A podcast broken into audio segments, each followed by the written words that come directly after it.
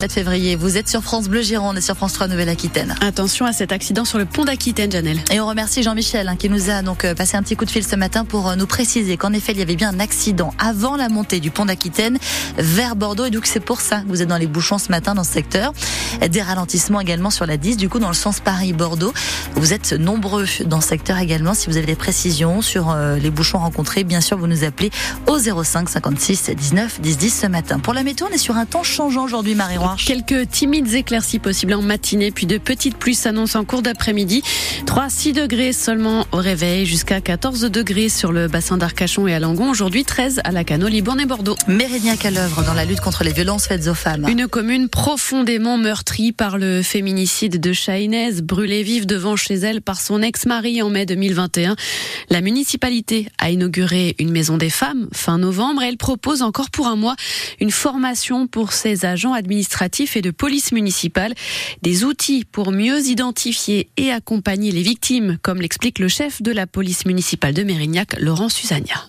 Connaître les mécanismes des violences et toutes les violences parce qu'elles peuvent être psychologiques, elles peuvent être financières, elles ont différents aspects. Donc c'est avoir cette connaissance-là, aussi pouvoir rassurer la victime, euh, connaître le parcours d'une victime pour aussi peut-être euh, ben, la préparer, euh, l'aider dans son le parcours qui l'attend demain. Et puis on finira avec une formation spécifique dédiée à l'écoute pour qu'on puisse en fait déceler ces éléments-là et qu'on soit, alors je dirais proactif en la matière plutôt que voilà récupérer une victime où c'est certaines fois trop tard en fait. Et ce parcours de formation doit s'achever le 8 mars, journée internationale des droits des femmes. Et on reparle de cette formation, de la mobilisation de la ville de Mérignac contre les violences faites aux femmes avec notre invité. Nous recevons à 7h45 Marie Récalde, adjointe en, au maire en charge de l'égalité femmes-hommes.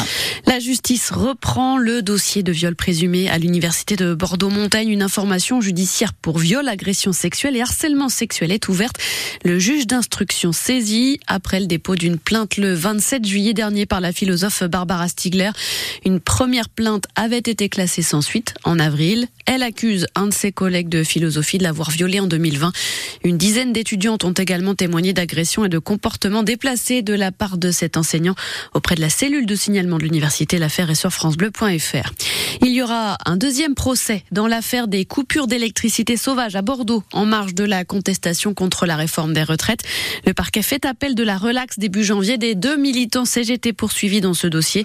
18 mois de prison avec sursis avaient été requis à leur encontre, mais le tribunal avait conclu à l'absence de preuves de leur présence dans le local électrique visé en mars 2023, à l'origine d'une coupure de courant pour 20 000 foyers bordelais et pour l'hôpital Saint-André notamment. Hommage national aux victimes françaises de l'attaque de Hamas, du Hamas en Israël aujourd'hui aux Invalides. Quatre mois jour pour jour après ces attaques terroristes qui ont fait 42 victimes françaises et parmi elles Avidan, 26 ans, originaire de Bordeaux. La France a affrété un avion spécial pour permettre aux familles de se rendre à Paris et d'assister au discours d'Emmanuel Macron. Un discours pour condamner l'antisémitisme qui reste, selon le chef de l'État, un cancer universel. Un chantier menace la survie d'un centre équestre à la traîne dans l'entre-deux-mer. Des travaux prévus pour durer cinq mois sur la route de Sénac, sur les hauteurs de la traîne. Le conseil départemental de la Gironde lance le chantier lundi prochain pour consolider l'ouvrage, sauf que voilà, la seule déviation proposée aux automobilistes pose un sérieux problème au centre équestre des Hauts-de-Bordeaux. Un virage à angle droit, passage impossible pour les camions et une activité en péril Arnaud Carré.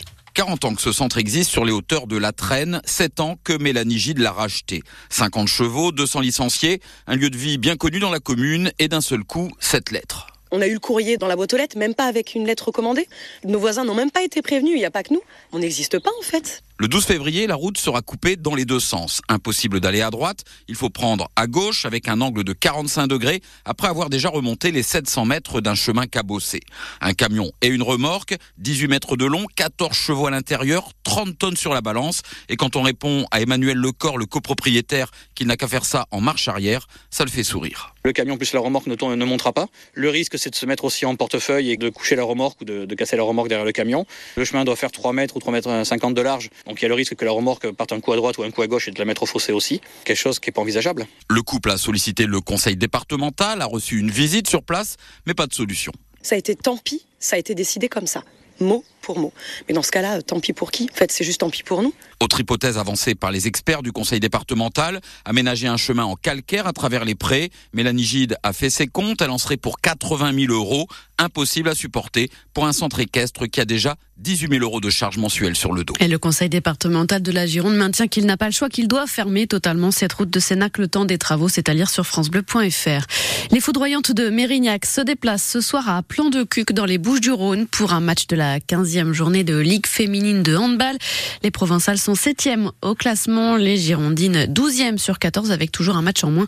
Coup d'envoi à 20h30. Et puis on connaît la date de diffusion du concert des Enfoirés sur TF1 si vous n'avez pas eu la chance de faire partie des 55 000 spectateurs de la série de concerts au profit des Restos du Cœur en janvier à l'Arkea Arena de Florac. Il faudra être devant votre télévision ou devant votre radio le 1er mars à partir de 21h10.